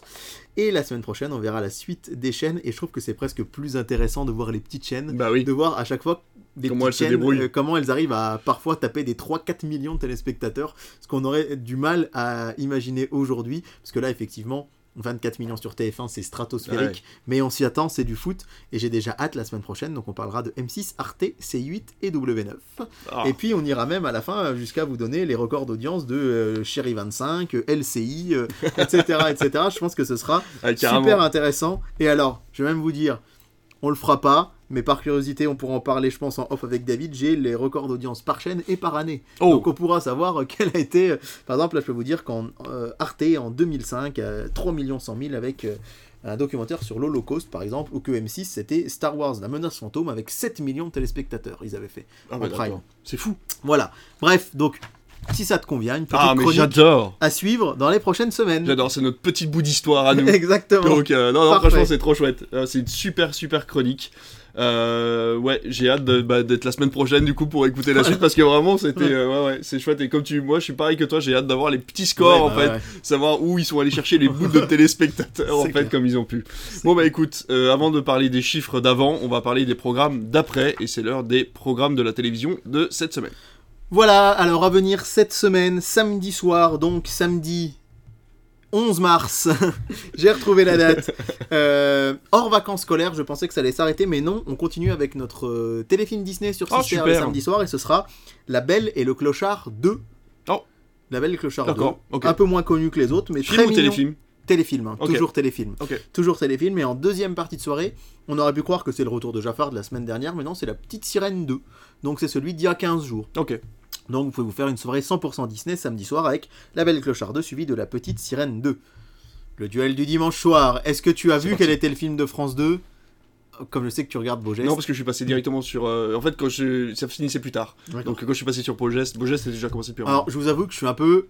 Ah, sur le bip, vous aurez compris le mot parce que je vais pas dire de gros mots en podcast. on peut en podcast hein, tu peux Ouais, y aller Je suis un peu sur le cul euh, du programme choisi par France 2 surtout, je m'y attendais pas du tout. Alors TF1, elle est là, elle revient parce que on lui, elle a été euh, éludée à cause d'une finale de handball, donc elle va être là. C'est Wonder Woman. tout à fait Wonder Woman donc euh, de 2017. ils auront mis Euh, le temps avant de la reprogrammer du coup Ouais, ils ont mis euh, quand même un mois, mais il faut savoir que les, pro- les chaînes de télé donnent leur programme toujours trois semaines à l'avance. ah oui donc du coup tu Et je pense qu'ils ont attendu que euh, voilà, Ouais, ils ont dû forcément. attendre pour l'annoncer. Mais c'est Wonder Woman, euh, gros succès d'audience la dernière fois qu'il a été diffusé. Il marche toujours bien ce film. Bah encore une fois peut-être parce que c'est pas un sequel, parce que c'est une origin story qui a du sens sans être une et c'est une origin story d'un personnage connu. et accessible Voilà, je je, je parlais l'autre jour avec quelqu'un qui, qui bosse dans une boutique Disney, je dirais pas son nom, mais qui me disait que par exemple les produits dérivés Shang-Chi n'avaient pas marché du tout. Parce que Shang-Chi n'a pas non plus fonctionné beaucoup, parce que on en vient à faire des origin stories de personnages qu'on connaît peu. La Wonder Woman, c'est, euh, c'est voilà, ça marche, c'est connu et ça devrait fonctionner. Et, euh, et donc je suis surpris de voir que euh, France 2 va diffuser en face Get Out de Jordan Oh, Peele. Mais non. Alors là, on est à, à l'opposé bah de la deuxième étoile et de la Génial. comédie, ouais. Ah, ça Et va c'est sa duel. première diffusion en clair. Oh, Il a génial. jamais été diffusé à la télé. Ils vont faire un bide. Et je pense que je pense que manger, je pense. ça risque d'être. euh, On va ouais. en faire la communication, je pense, toi et moi, parce Ouais, que moi ouais, je suis vraiment Get. Out, puis Wonder Woman a déjà été multidiffusé, Oui, donc voilà.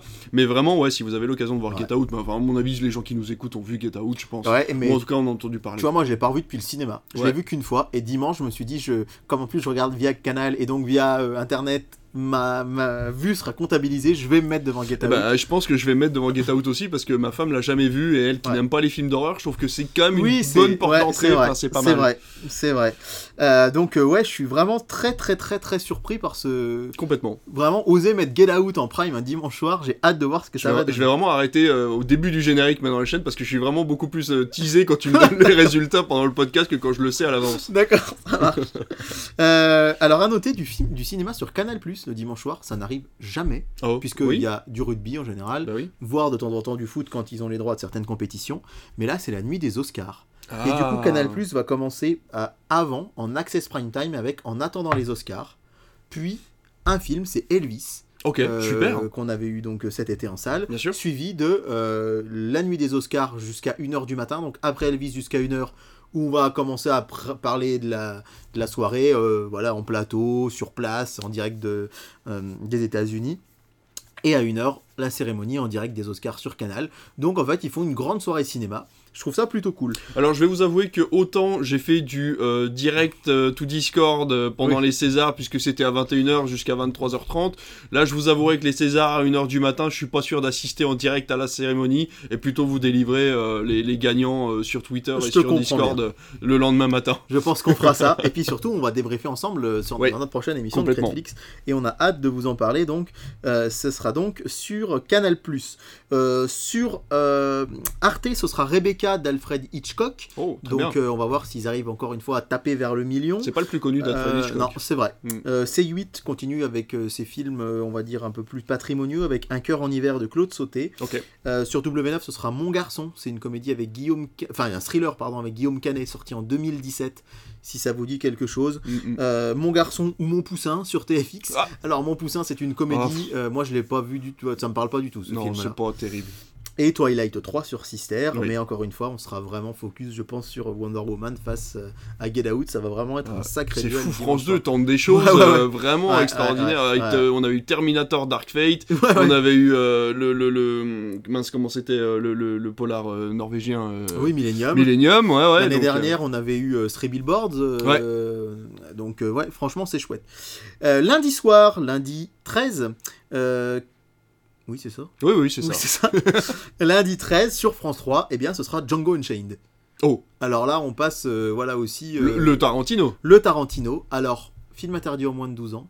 La dernière fois qu'il est passé Coupé sur TF1, il deux. avait été censuré. Alors, Ouais. est-ce qu'il va être coupé en deux? Est-ce qu'il va être en deux parties ou censuré? Je pense qu'il va être censuré parce que ce qui s'était passé avec euh, Once Upon a Time in Hollywood, c'est que la version, donc la partie violente, était idéalement à la fin Oui, du film. voilà, donc ouais. France 2 avait pu découper le film en deux parties et annoncer la deuxième partie du coup Ouais. pour pouvoir l'interdire en moins de 12 ans. Là, étant donné que le film est violent de bout en bout, ça va être très compliqué de le diffuser en prime time sans le couper. C'est ça, donc à voir, mais ce sera euh, sur France 3. Sur M6, quand même un petit événement, puisque c'est E égale M6 en prime time. On sait que c'est une émission culte, mais elle, elle est rarement Ah bah diffusée à 20h50.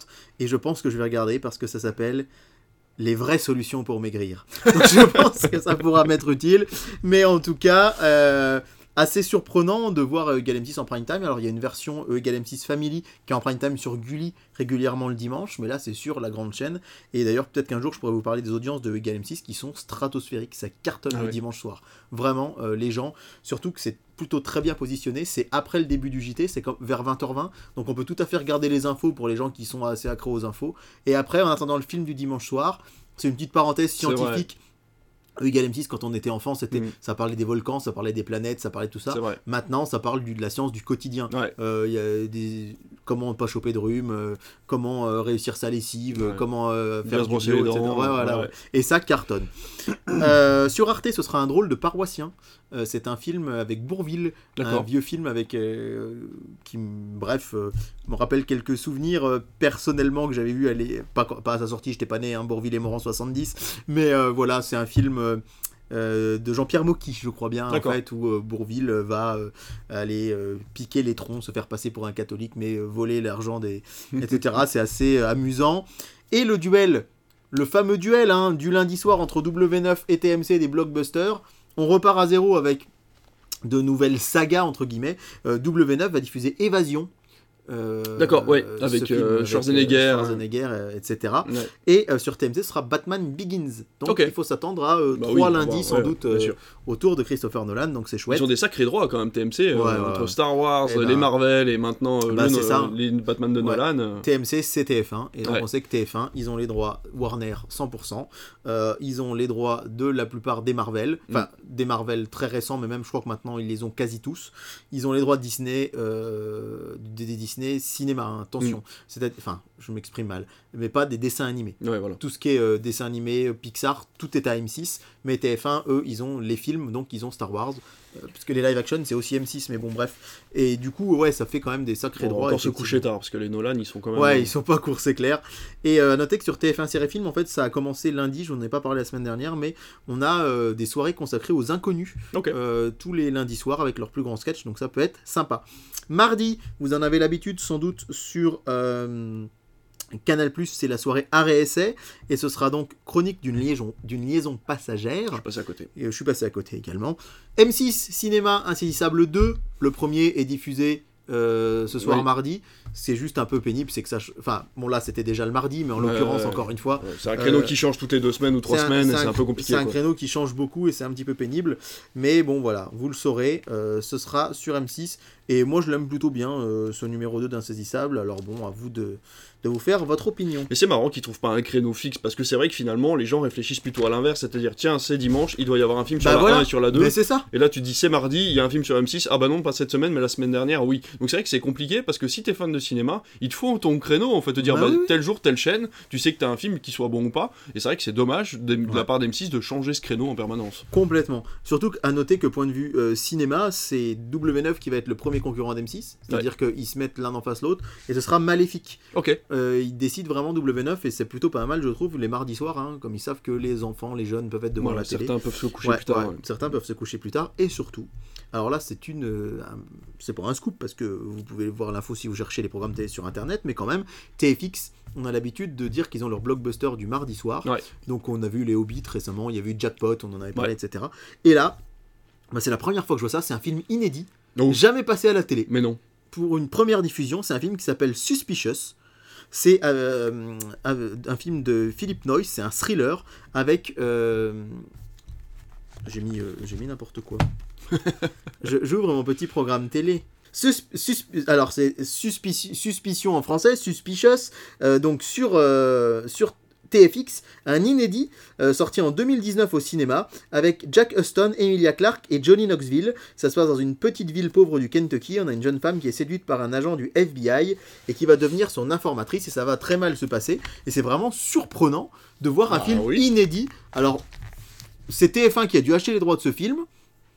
Bon, peut-être qu'ils se sont dit que pour TF1 c'était pas assez porteur Ouais. en prime time, mais alors on aurait pu imaginer qu'ils le mettent tout simplement sur TMC. Mais alors c'est bizarre parce que du coup là ils annoncent que c'est un film, donc il a eu, sa- Ouais. il a eu son créneau cinéma. Bah sans doute, puisqu'ils annoncent que c'est un film Ça me dit inédit. rien du tout ce film. C'était en 2019, alors peut-être que ça a pas fonctionné du tout. Alors, il y a alors- eu beaucoup de films qui ont eu des, ce qu'on appelle des séances test entre les deux, Ouais. euh, au début du Covid, à la fin du Covid et entre les deux, euh, parce que justement ils voulaient les sortir le plus vite possible en VOD, mais qu'ils aient quand même l'appellation film Ouais. cinéma. C'est ça. Et donc euh, c'est possible que ça en peut fait, être ça, voilà. ça peut être aussi un film de plateforme qui arrive Ouais. directement ici, mais en Ouais. tout cas, c'est jamais passé à la télé. Mm, mm. Et comme ça, D'ailleurs, en parlant de plateforme, je te coupe, euh, on a vu que Prime commençait tout doucement à vendre les droits de certains de ses films exclusifs, comme par exemple le Bal des Folles, euh, qui va bientôt être diffusé euh, à la télévision, je crois, si c'est sur France 5. Ouais, c'est possible. Et euh, il faut savoir aussi que, a priori, il y aurait un deal entre Netflix et TF1 pour diffuser euh, 8 rues de l'humanité, le Ah oui, film avec euh, Danny Boone. Avec Danny Boone, de Danny Boone sur le Ouais. confinement, qui d'ailleurs visiblement n'a pas marché Non, très fort. pas très très bon. Donc voilà, suspicion. Donc, j'avoue que ça pique ma curiosité Bah oui, soir et que je pourrais bien euh, le regarder.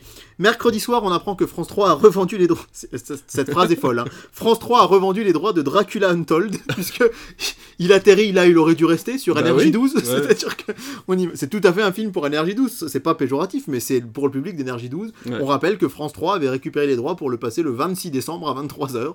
Et c'est reparti. Énergie 12 qui se casse la gueule en ce moment. euh, Ouais. On sait pas combien de temps ils vont rester à l'antenne, mais c'est très compliqué pour eux. Là. Je vois à chaque fois en soirée, ils sont à moins de 100 000 spect- téléspectateurs. Ouais, c'est compliqué. Euh, vraiment, euh, C'est compliqué et euh, à voir ce qu'ils vont faire avec Dracula Untold, Dracula Untold, pardon. Par contre, je suis très surpris de voir que C-Star, donc la chaîne de la musique qui de temps en temps passe un film, et bien là c'est de l'artillerie lourde mercredi soir puisqu'ils vont passer Logan. oh, Logan quand même qui ses dernières diffusions c'était sur TF1 bah ouais, et il passe donc de TF1 à C-Star. Alors il a dû peut-être être diffusé une fois sur C8 si je dis pas de bêtises, euh, oui, c'est mais possible. ouais. quand même sur C-Star, c'est un film qui marche très très fort.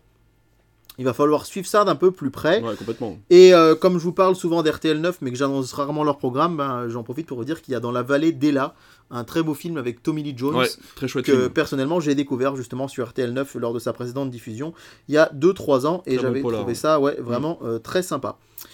Jeudi soir, les Chevaliers du Fiel sont en direct sur C8 pour un spectacle. C'est à noter parce que des spectacles en direct à la télé, C'est de plus en plus rare.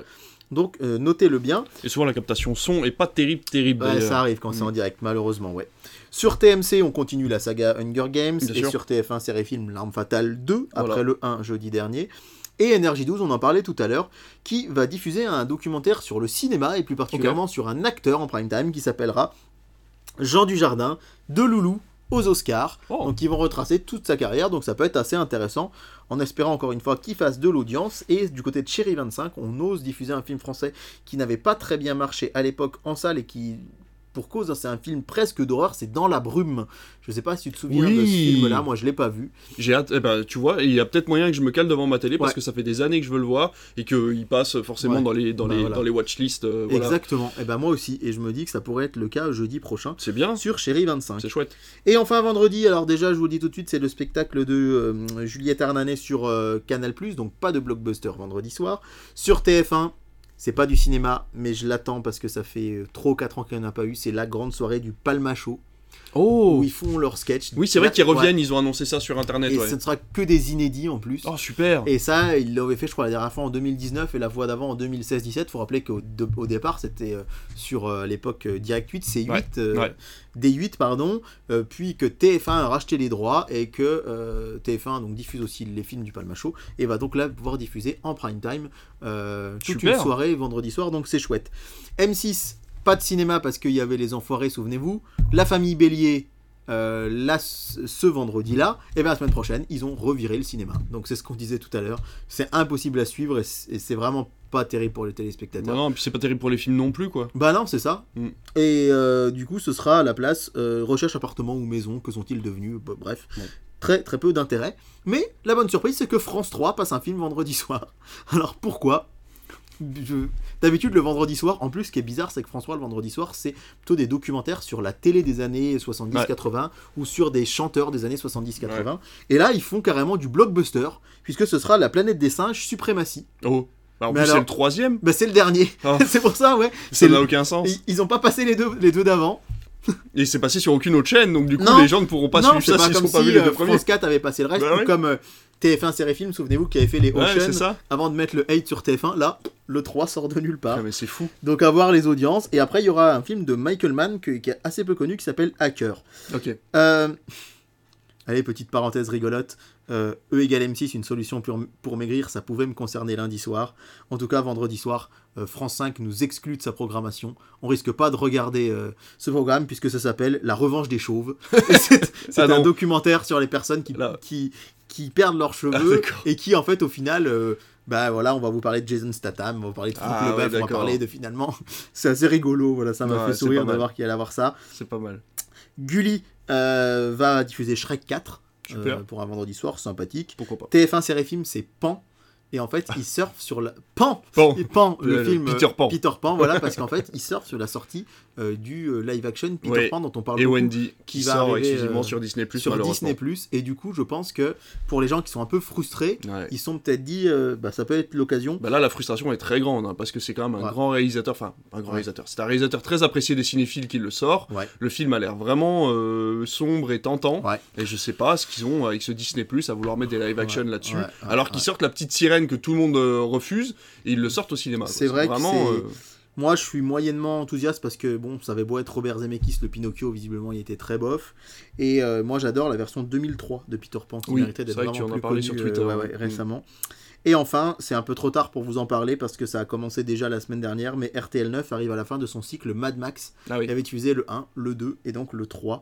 Mais euh, je pense pas qu'il y aura Fury Road puisque c'est toujours France 2 qui doit avoir Oui. les droits. Fort possible. Voilà donc pour euh, le tour d'horizon des programmes. Euh, J'ai adoré les programmes cette semaine parce que il n'y a pas énormément de choses, mais en même temps il y a plein de petits trucs. Ouais. Pourtant on est hors vacances scolaires, il n'y a Ouais. plus aucune zone en vacances. Et des exclus, enfin des exclus, des films vraiment Ouais. qu'on n'aurait pas pu voir à la télé normalement. Il y a des grandes chaînes qui tentent des choses, c'est vraiment chouette. hein. Donc euh, si la semaine suivante est du même acabit, j'ai déjà hâte d'être là la semaine prochaine, à ce même micro. Eh ben complètement, puisqu'on a terminé cette émission, on est arrivé à la fin de notre programme, notre chronique TV, nos news et tout le reste. On espère que cette émission vous aura plu. Elle ne sera qu'en audio cette fois-ci. Nous avons des petits soucis vidéo, rien de bien grave. Nous reviendrons en vidéo très bientôt. Nous reviendrons peut-être même en direct si tout va bien. Donc euh, voilà, ce jour-là, nous serons sur Twitch et sur YouTube. Nous serons là en après-midi. Il y a peu de chances que ça se fasse en soirée, mais en tous les cas, nous serons en direct et vous pourrez suivre forcément le replay ensuite sur YouTube, sur Twitch et aussi en audio. On fera ce qu'il faut pour que vous l'ayez euh, à temps, comme, euh, comme à chaque fois. Donc voilà, merci beaucoup de nous avoir suivis. N'hésitez pas à vous inscrire sur les réseaux sociaux, Instagram, euh, sur les podcasts, à, nous suivre sur les podcasts et pas juste nous écouter sur un épisode comme ça en inédit. Donc voilà, merci de commenter, merci de noter euh, 5 étoiles, 4 étoiles, 3 étoiles si vous avez trouvé ça à peu près moyen. Voilà, mais en tout cas de nous noter et de commenter à peu près partout et de nous rejoindre sur Discord. Bonsoir à tous.